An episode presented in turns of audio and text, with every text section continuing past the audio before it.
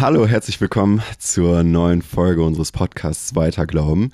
Wir haben heute Damaris Schöneich bei uns zu Gast und äh, wir wollen mit Damaris über den Tod und das Sterben reden. Damaris, warum bist du heute hier? Was qualifiziert dich darüber zu sprechen? Ihr habt mich eingeladen. Das qualifiziert mich offensichtlich.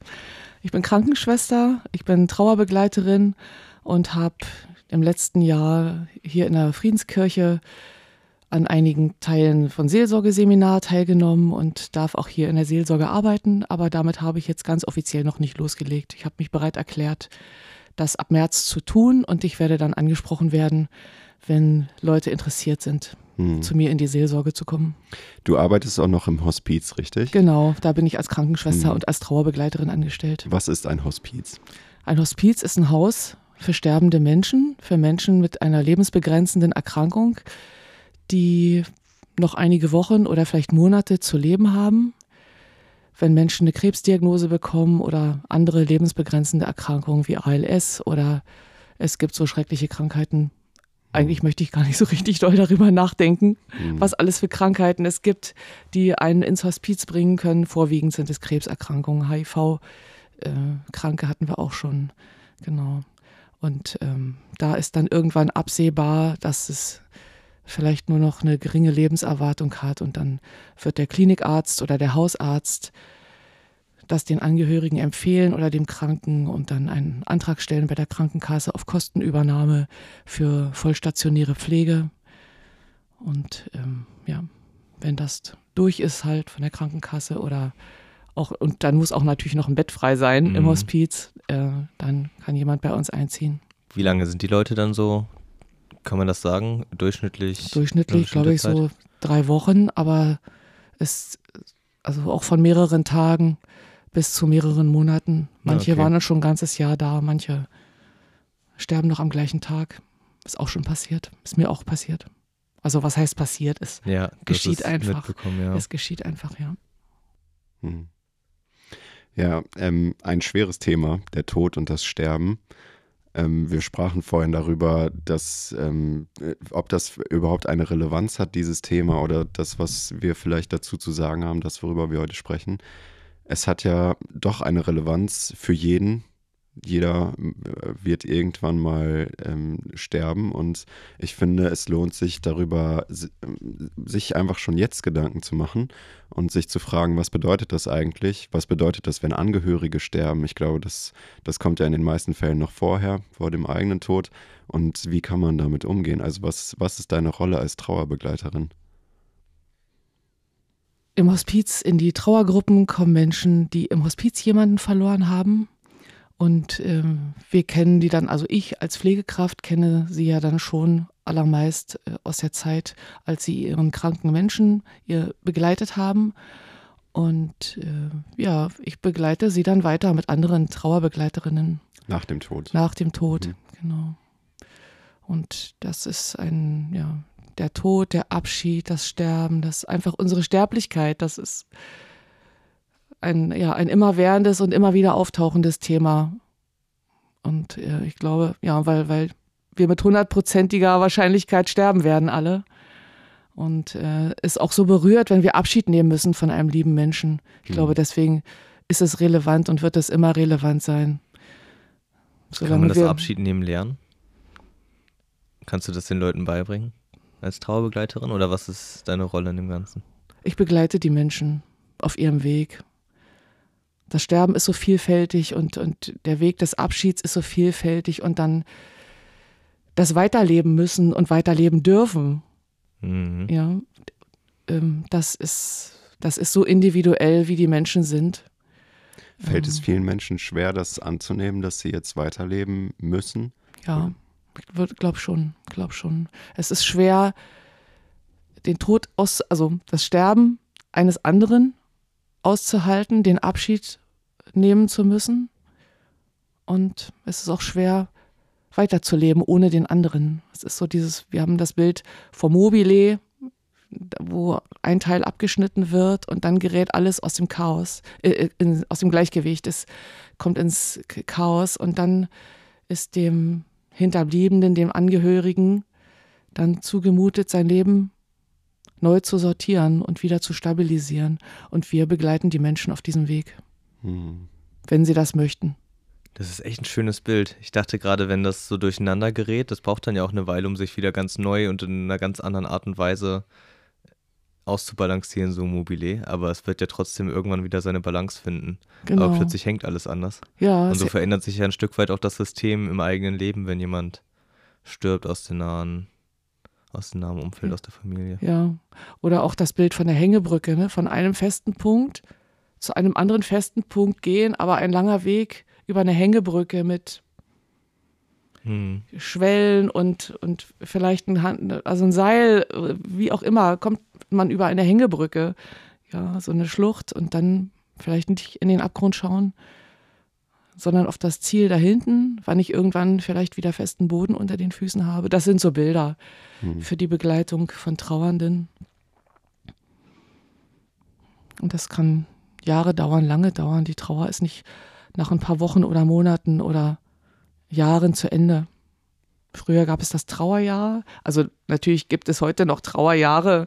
Ähm, das äh, hat man in früheren Zeiten halt sich so gedacht, der Mensch, der Hinterbliebene, erlebt alles jetzt einmal über ein ganzes Jahr ohne den anderen es kommt ein Weihnachten ohne den anderen, es kommt der eigene Geburtstag ohne den anderes, anderen, es kommen Jahrestage, äh, Festtage, anderen, der ja. Geburtstag des anderen, vielleicht ein Hochzeitstag und alles wird einmal erlebt ohne den anderen. Das ist, glaube ich, der Gedanke, den man früher mit dem Trauerjahr verbunden hat oder auch das Witwen dann ein Jahr lang in Schwarz gingen. Mhm. Damit zeigen sie, ich bin trauernd, Mhm. Andererseits isolieren sie sich vielleicht ein bisschen, weil Menschen, die ihnen begegnen, sagen, oha, eine Witwe oder trauernd. Ich bin selber unsicher, was ich sagen soll. Ich gehe lieber auf die andere Straßenseite. Oder ich frage lieber nicht, nicht, dass ich irgendwas sage, was die Leute noch trauriger macht. So eine Unsicherheit, ja. ähm, die ja, so, eine, so eine, mit Ängsten behaftet halt, mhm. wodurch dann ein Mensch, der dann als Witwe oder als Witwer lebt, noch trauriger wird vielleicht, weil wenig Ansprache ist, ja, weil, weil mhm. die Leute sich selber fürchten davor, irgendwas falsch zu machen. Meinst du, früher wurde anders getrauert als heute? Ist man früher mit dem Tod anders umgegangen? Heute findet der Tod meist woanders statt, nicht zu Hause. Ganz mhm. früher sind die Leute ja, waren die Leute sowieso in ihrem Leben in einem Familienkontext, ja. mehrere Generationen unter einem Dach. Und heute leben die Menschen viel vereinzelt. Mhm. Auch weil unsere Individualität halt das so wünscht, ja, mhm. weil ich gerne meine Ruhe habe, ich habe gerne meine Tür zu, ich habe gerne meinen eigenen Bereich, ich habe gerne meine Hobbys, ich äh, habe gerne meine eigene Toilette. So, ja, also mhm. ähm, es ist äh, so, ja, wir sind halt so individualistisch geworden in, in unserer Zeit und dass die Kehrseite davon ist, dass Menschen viel alleine sind, auch einsam sind und dann, wenn schwere Dinge kommen, es mühsamer wird, hm. in Kontakt zu treten.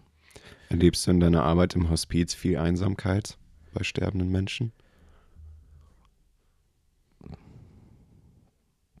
Glaube ich nicht. Also ähm, natürlich, wenn ein Mensch stirbt, ähm, kann er sich irgendwann nicht mehr mitteilen. Hm. Wie stark dann die Einsamkeit ist, das kann ich nicht einschätzen. Aber wir als Pflegekräfte sind ja da, die Angehörigen, wenn sie es denn innerlich schaffen, auch da zu sein, ähm, sind dann da und ähm, bieten einfach Nähe an, so, so wie der Sterbende das zulassen mag. Hm. Wir als Pflegekräfte versuchen da sehr empathisch drauf einzugehen, was der Kranke braucht, was der Sterbende braucht. Die Leute sind ja nicht unbedingt unmittelbar sterbend. Sie haben eine, eine lebensbegrenzende Diagnose. Sie wissen, der Arzt rechnet mit mehreren Wochen oder Monaten Lebenszeit noch. Aber selber kann der Weg sehr unterschiedlich sein, sehr lange dauern, sehr schnell gehen und die Gedanken, die die Menschen sich machen über sich selbst, über ihre eigene Sterblichkeit, das ist so individuell. Manche sprechen darüber, manche können darüber nicht sprechen. Man sagt manchmal, so wie der Mensch gelebt hat, so stirbt er auch. Hm. Wer gerne für sich war, ist gerne auch dann für sich alleine. Meinst du, ist da was dran dann, oder ist das nur ich so? Ich glaube schon, dass was dran ist. Okay. Ja. Dass auch Menschen, die sehr viel in Gesellschaft waren, die sich, die einfach viel den Bezug und den Austausch mit anderen hatten, dass die auch dann, wenn es auf ihre letzte Wegstrecke geht, dass, dass sie auch dann sich wünschen, dass jemand bei ihnen ist. Mhm. Und wir, wenn jemand sterbend ist und sich auch nicht mehr mitteilen kann, dann wir schauen oft in die Zimmer. Braucht er was? Sehen wir einen Schmerzausdruck im Gesicht? Nehmen wir eine Unruhe wahr? Und andere ähm, Symptome, die man ganz gut behandeln kann. Krass. Für mich ist es immer wieder irgendwie, ich weiß nicht, wie ich es beschreiben soll, herausfordernd, aus meiner Komfortzone raus darüber nachzudenken, darüber zu reden, weil es ja auch nicht so, nicht so nah an meinem Alltag ist, äh, ständig. Mhm. Wie ist das für dich, dass, dass dieses ganze Thema Sterben und Tod für dich dein Alltag so ja irgendwie auch begleitet durch deine Arbeit, aber du mit vielen Menschen in Kontakt bist außerhalb der Arbeit, für die das nicht so ein präsentes Thema ist? Ich finde, das Ster Thema Sterben und Tod ist, hat irgendwie ein Reichtum für mich. Es okay. ist ein Schatz. Es ist ein Schatz, dass ich mich damit befassen darf. Das ist so, so tiefgründig und das, das mag ich, wenn Menschen ehrlich mit mir sind und über sich selber sprechen, wenn ich meine Gedanken sagen kann, wenn wir so im Austausch sind über die Fragen, die uns beschäftigen, über Dinge, auf, die uns belasten und die uns schwerfallen, Fragen, auf die wir keine Antwort haben, so ein gemeinsames Ringen um das, was ist gut und was ist ein guter Weg, wie, wie finden wir ein gutes Miteinander auf dieser Erde, wo uns halt Sterblichkeit zugemutet ist. Ja, Gott hat mhm. uns so mit so viel Lebenskraft und Lebensfreude und Lebenswillen ausgestattet und gleichzeitig ist zu 100 Prozent klar, dass wir sterben werden. Und in diesem Zwiespalt nehme ich mich oft wahr und nehme ich auch unsere Kranken wahr im Hospiz und auch die Angehörigen. Ähm, ja, das äh, ist das ist einfach dieses, dieses Menschliche daran, dass wir einander nahe sind. Ja, das, das ist das Wichtigste. Das, ich finde das äh, interessant, dass das Wort Trost mit dem Wort Treue zusammenhängt von seinem Ursprung. Ja, wenn wir fragen, was kann Trost schenken, dann ist es die, auch die Treue, das einfach das Dasein, das Dableiben, das Aushalten des Schweren, das, dass wir keine Worte haben, ja, unsere Sprachlosigkeit aushalten, unsere Fragen aushalten, die keine Antwort haben, ähm, Nähe schenken, einfach dableiben in diesem Schweren. Ja. Da hatte ich gestern ein wunderbares Erlebnis, wenn ich das äh, kurz erzählen darf. Ich äh, war im Hospiz, wir hatten ein Qualitätsmanagement-Treffen und anschließend war unser Trauercafé, an dem ich auch teilnehme. Und eine unserer Kranken saß mittags am Tisch und hat gegessen und ähm, sie starb am Nachmittag noch. Und als dann das Trauercafé zu Ende war, saßen die Angehörigen im, am Küchentisch während ich da mit dem Geschirrspüler beschäftigt war, um darauf zu warten, dass dann der, der, das Programm da durchgelaufen ist und ich dann den Geschirrspüler wieder ausräume von unserem äh, Kaffeegeschirr und äh, dann äh, weitergehen kann, also zu, nach Hause beziehungsweise zur Chorprobe gestern Abend. Und äh, ja, da saßen da die Angehörigen und mit so einer großen Bestürzung und Fassungslosigkeit und so einem inneren und äußeren Kopfschütteln und, äh, und weinen, innen und außen. Da dachte ich, das ist mein Moment. Ja, also wenn ich äh, in der Pflege äh, tätig bin, dann habe ich natürlich noch andere Kranke zu versorgen und dann ähm, kümmern wir uns auch um die Angehörigen. Aber dann weiß ich, ich muss noch das und das und das eigentlich alles schaffen heute, ja. bevor mein Spätdienst zu Ende geht. Und das war so ein Geschenk gestern, dass ich einfach nur in Häkchen auf den Geschirrspüler gewartet habe und hatte Zeit, mich zu diesen Menschen zu setzen. und habe dann einfach alle alkoholischen Getränke, die wir vorrätig hatten, auf den Tisch gestellt und ein paar Gläser dazu und habe gesagt, suchen Sie sich was aus. Und dann Ja. haben die sich was ausgesucht und dann haben wir uns allen einen eingeschenkt. Und dann saßen wir da noch eine halbe Stunde. Und dann war ein bisschen Sprechen, dann war Weinen, dann war Zuhören, dann war Fragen, dann war, wie geht's weiter? So, das sind so, so besondere Momente, wo ich dachte, das hat Gott geschenkt auch, dass ich gerade da war, dass ich wirklich so eine innere Ruhe hatte, dass es, es konnte eine halbe Stunde dauern oder eine ganze, egal. Egal. Hm. Ja, und dann haben die beiden sich überlegt, dass sie dann nochmal zu ihrer lieben Verstorbenen ins Zimmer gehen. Mit der Pflegekraft, die gerade im Dienst war. Und ja, das sind so Dinge, die, die wir dann schenken können. Einfach Nähe und Zeit und ich, ich fühle mit ihnen mit. Also, das ist wiederum auch diese, dieser Zwiespalt, den ich habe oder dieser Spannungsbogen. Wie viel Nähe gebe ich, wie viel Abstand brauche ich? Das ist auch die Herausforderung Hm. meiner Arbeit. Ja, Wo kommst du in deiner Arbeit an deine Grenzen? Also wo merkst du, hier verlässt es echt meine Komfortzone und hier geht es mir auch richtig an die Substanz? das ist, ähm, wenn so Konflikte da sind, ähm, ja, die, die mich persönlich antriggern, die irgendwas mit mir persönlich zu tun haben. Eigentlich nicht persönlich mit mir zu tun haben, aber wo ich in mir drin merke, das muss ja irgendwie doch bei mir ein Thema sein, sonst würde mich das nicht so antriggern, ja? Mhm. So, Ja. wenn, wenn äh, Angehörige, die sind verzweifelt, die sind auch wütend, die haben Angst, die sind traurig. Und wenn so Wut so mir entgegengebracht wird, die eigentlich nichts mit mir zu tun hat, ja, aber die Angehörigen in ihrer Hilflosigkeit und Hoffnungslosigkeit und Verzweiflung dann uns Vorhaltungen machen als Pflegekräfte zum Beispiel. Ja, das ist schwer auszuhalten. Dann zu sagen, okay, das hat jetzt gar nichts mit mir zu tun. Ich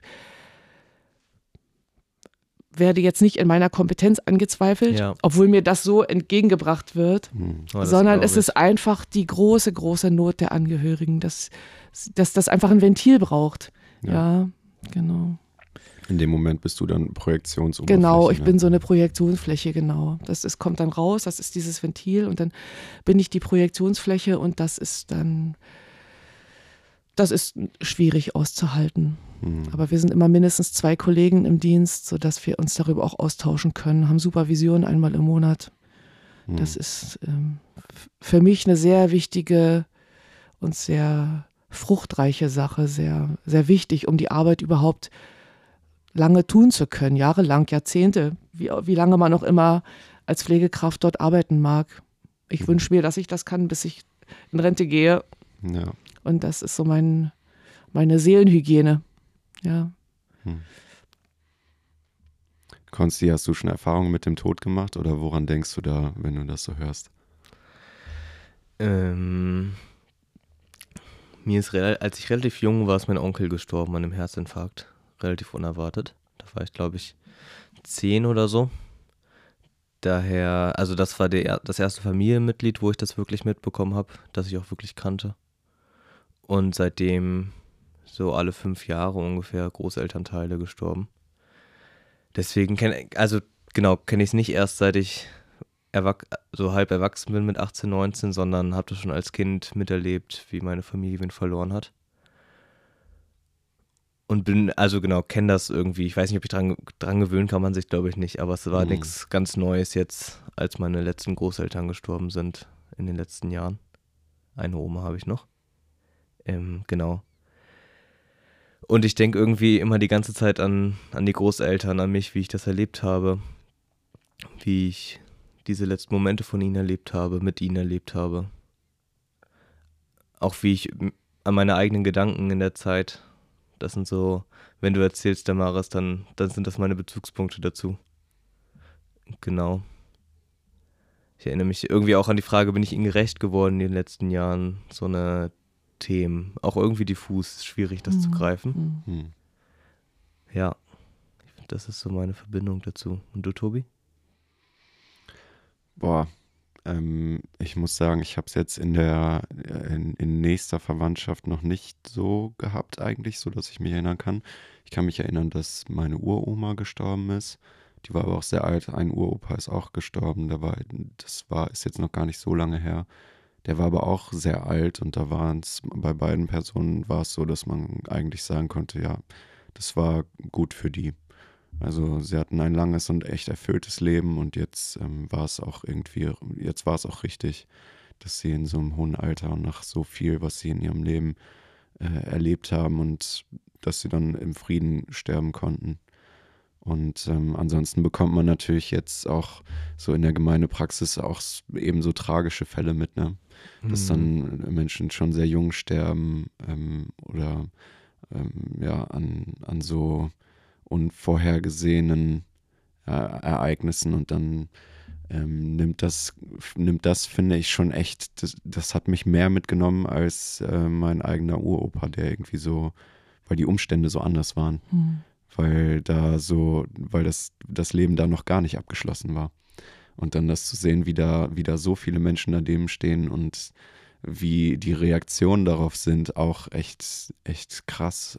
Faszinierend natürlich auf der einen Seite, wie Menschen damit umgehen, wie unterschiedlich das sein kann und auf der anderen Seite auch echt manchmal, dass ich das, dass ich da überhaupt kein Verständnis für hatte und, und dass, dass mir das irgendwie auch extrem nahe gegangen ist. Ja. Das waren so meine Erfahrungen. ansonsten interessiert mich natürlich beim Thema Tod und Sterben auch so die theologische Dimension. Ähm, was, was lesen wir in der Bibel dazu, zu dem, zu dem Tod und dem Sterben und was gibt es da für theologische Gedanken, die man sich dazu machen kann, was haben andere schon gedacht und woran kann man sich orientieren. Aber darüber reden wir dann nochmal in einer gesonderten Folge. Ja. Aber ich finde, ganz kurz dazu, ich finde gerade das zusammenzubringen mit dem eigenen Leben und Erleben, diese theoretischen Gedanken, die man hat dazu, ob das jetzt ist, dass die Leute in den Himmel kommen oder was auch immer, auch in den verschiedenen Religionen gibt es ja ganz unterschiedliche Vorstellungen. Aber das mit dem eigenen Schmerz, mit der eigenen Trauer zusammenzubringen und irgendwie sich auch gegenseitig, ich weiß nicht, ob man befruchten sagen kann, aber klingen zu lassen, das finde ich, also da, da ist es wieder ein richtig, richtig spannend irgendwie, ob das überhaupt klappt, wie sehr das klappt. Mhm. Das, glaube ich, die Erfahrung der Trauer auch jedenfalls bei mir immer wieder die Erwartungen, die ich an sie habe oder in der guten Zeit habe, sprengt und irgendwie dann doch nicht so, weiß nicht, irgendwie dachte ich manchmal, wenn, wenn gerade alles gut war, ach, wenn jemand stirbt, dann, dann kommt er doch in den Himmel, dann ist doch alles gut, gerade so als Kind. Und dann ist jemand gestorben und ich dachte, warum bin ich denn jetzt so traurig? Warum macht mich das denn jetzt so dolle fertig? Ja, Mhm. Also das zusammenzubringen, finde ich in der Situation dann richtig herausfordernd. Und ich glaube, da erleben die Leute in der Kirche auch ihre große Grenze, Grenzerfahrung mit, das zusammenzubringen, ja. die theoretische Idee und die persönliche Erfahrung dann in dem Ganzen. Mhm. Ja, inwiefern treffen diese Gedanken und diese Dinge, die man bisher immer gehört und gedacht hat, inwiefern treffen die dann auf einmal noch zu, ne? Das ist echt, das ist echt die große Frage. Und ich habe da jetzt auch in der, in der Familie jetzt, äh, erlebe da auch so, ein, so einen langsamen Prozess, wo es so auf den Tod zugeht. Und äh, bei mir selbst merke ich das echt auch, wie, wie man diese ganzen Konstrukte, die man irgendwie zur Erklärung und zur Hilfe dazu hat, wie, wie die auch so ein Stück weit sich jetzt beweisen müssen. Ne? Mhm. Und wie, wie da manche Dinge vielleicht auch einfach wegfallen müssen von dem, was man bisher gedacht hat, dass sich da etwas Neues bildet. Wie erlebst du das hier in der Kirche, Damaris? Du hast ja wahrscheinlich nicht nur auf der Arbeit, sondern auch hier Kontakt mit Leuten. Ich ähm, versuche im Kirchencafé so die Witwen anzusprechen. Mhm. Also da, wo ich weiß. Ne? Also ich meine, jeder Mensch trägt seine Not und ihr sitzt hier und ihr seid jung und mhm. stark und auch ihr tragt eure Not und ich sehe sie euch nicht an ja, wenn ihr sie mir nicht sagt. Und so trägt jeder seine Not und von den Witwen, da ist mir klar, mhm. was die tragen oder dass die etwas tragen. Was kann ich natürlich nicht ermessen, wie, wie schwer es für sie ist. Ja, der Tod vom, der Abschied vom geliebten Menschen ähm, und der Schmerz, weil es Liebe war und weil es Liebe ist. Die Liebe hört ja nicht auf. nur weil der Tod dazwischen kommt. Ja. ja. Ähm, da versuche ich einfach Gespräche anzubieten oder frage, wie geht's dir? Oder genau. Also ist für mich klar, dass diese große Traurigkeit, die, die ist einfach da, ja, die, die, der, die Trauer ist der Weg. Die Trauer, der Trauerprozess ist der Weg. Ja.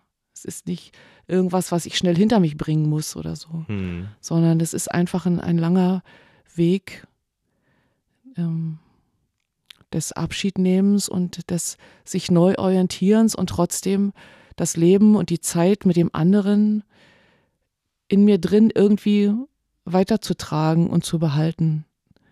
Ich will den anderen nicht vergessen. Der, also, der geliebte Mensch soll nicht vergessen sein. Der darf auf irgendeine Weise in mir weiter sein. Er hat mich geprägt. Es, ähm, ja. Ich habe es erlebt, als ich 16 war und meine Großmutter starb und ich war selber überrascht, wie traurig und, und also wie, wie doll ich geweint habe, so ja, wie, wie traurig ich war auf der Trauerfeier. Und ich wusste natürlich, äh, dass sie in Gottes Händen ist. Und das war, ich hatte, das war gerade mein erstes Ausbildungsjahr als Krankenschwester, hatte ich angefangen. Ähm, und ja, ich, also ich war selber überwältigt von diesem Schmerz und dieser Traurigkeit, die ich da empfunden habe. Und habe auf der Trauerfeier sehr geweint. Und dann sprach eine alte Glaubensschwester aus der Gemeinde mich an und sagte, wieso weinst du so dolle? Sie ist doch im Himmel. Brauchst du doch nicht so weinen. Du weißt hm. doch, dass sie bei Jesus ist. Hm. Da war ich so ein bisschen, wie soll ich sagen, empört, ja. Hm, also es hat mich irgendwie sauer gemacht, ja. dieser Gedanke, wo ich dachte, das weiß ich von Kindesbeinen an, dass wir bei Jesus landen werden. Und das ist auch meine Hoffnung und mein Ziel und meine Zuversicht. Und ich würde gar nicht leben wollen ohne diese Hoffnung. Das merke ich auch immer wieder hm. bis heute. Ähm, und dann dieses, sei doch nicht so traurig, sie ist doch bei Jesus, wo ich denke, das, das wird auch dem, solche Aussage wird dem Leben gar nicht gerecht und diesem Abschied und dem, was man dann nun eben nicht mehr hat, dass das Leben weitergeht, aber ohne den anderen. Hm. Also. Ja, die Frage ist ja auch ein bisschen, was ist die Hoffnung für den Trauernden? Die Hoffnung für den Toten ist natürlich, dass dass er in den Himmel kommt und da freut sich der liebende Trauernde natürlich auch drüber und ist da sehr froh drüber. Aber um die mit dieser Situation klarzukommen, hat das, ist die Hoffnung im Christentum ja nicht, du wirst niemals trauern oder keine Träne vergießen, sondern wir vertrauen ja darauf, dass Jesus da mit uns durchgeht, dass er uns begleitet darin, dass wir diese ganzen Höhen und Tiefen des Lebens mit ihm zusammen erleben. Aber wir erleben sie ja trotzdem. Genau, ja. genau, genau in dieser vergänglichen, sterblichen Welt, ja. Mhm. Wo wir von sterblichen Menschen gezeugt sind, selber sterbliche Menschen zeugen. Wir sind einfach in diesem, in diesem Sterblichkeitskreislauf, ja, und haben doch unsere Anbindung an den lebendigen Gott, an diese Ewigkeitshoffnung, an diese,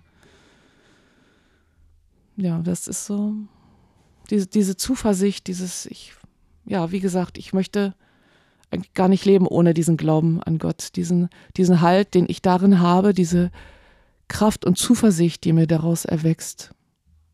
Ich, ich weiß nicht, wie ich ohne leben könnte. Hm. Mich begleiten oft Liedtexte, die von Liedern, die wir im Chor singen oder Anbetungslieder, auch alte Gemeindelieder, so mit denen ich aufgewachsen bin. Das sind so Texte, die, die einfach ähm, ja, mich, mich berühren und mir Kraft geben. Manchmal summe ich auf der Arbeit eine Melodie vor mich hin. Wir hatten das auch schon, wenn so Kinder gestorben sind oder junge Menschen. Das ist selten. Das ist auch herausfordernd. Nochmal zu deiner Frage, mhm. Tobi. Das ist, das ist auch sehr herausfordernd, ja. wenn junge Menschen sterben. Ähm, dann merke ich manchmal, dass diese Texte, die Gebete sind oder die Glauben ausdrücken, dass die mich einfach begleiten und ich singe das in mir drin, in mir drin, ja. Ja, dieses auf Christus schauen. Hm. Ja. Das, das ist das Einzige, was ich dann kann, dass, äh, dass ich auf Christus schaue, ja. Was äh, ist dir persönlich wichtig? Was sollten Konsti und ich, wir sind jetzt in der ersten Hälfte unserer 20er, was sollten wir mitnehmen? Was sollten wir lernen über das, über das Sterben und den Tod mit deiner Erfahrung, die du hast? Ich glaube, ihr seid auf einem super Weg. Ihr befasst euch damit. Besser kann man es nicht machen. Hm. Also du meinst, ähm, dass man sich damit überhaupt beschäftigt und dass man es nicht verdrängt und sich dem so stellt, dass das eigentlich das ist, was, dass das das Einzige ist, was man tun kann? Vielleicht nicht das Einzige, aber das Wichtigste schon. Ja. Ich, also dadurch, dass ich auch als, also in einem Gemeindekontext aufgewachsen bin, mit dem christlichen Glauben, mit vielen Menschen, die alt waren, dieses, also das, das ist schon von meiner Kindheit an präsent, das Sterben und der Abschied und auch dieses ähm, Halt in Christus finden und in der Ewigkeit bei ihm ankommen. Ähm, dieses sich auseinandersetzen damit. Ja, was, was kann, was braucht der Mensch, ja, in seiner Vergänglichkeit, sich empathisch zuwenden, ähm, hinschauen, was tut Not, ja, was ist die Not des anderen und äh, wie kann ich den anderen begleiten, den Weg mit ihm gehen, er gibt den Weg vor. Hm. Ähm, das finde ich ein, schön, ein schönes Bild, einen schönen Gedanken, dass die trauernde Person den Weg vorgibt und wir da so begleiten können. Vielleicht auch jetzt als Seelsorger, ne? Ja. Hm. Einfach dieses Behutsame, weil der, der Tod, der schlägt so eine emotionale Wunde, das ist eigentlich unfassbar. Und da ist der Mensch so durchgerüttelt und geschüttelt. Das ist einfach so ein katastrophaler Einschlag, wenn, wenn er Abschied nehmen muss von, von einem lieben Menschen. Von, also das hat solche eine Bedeutung, ähm,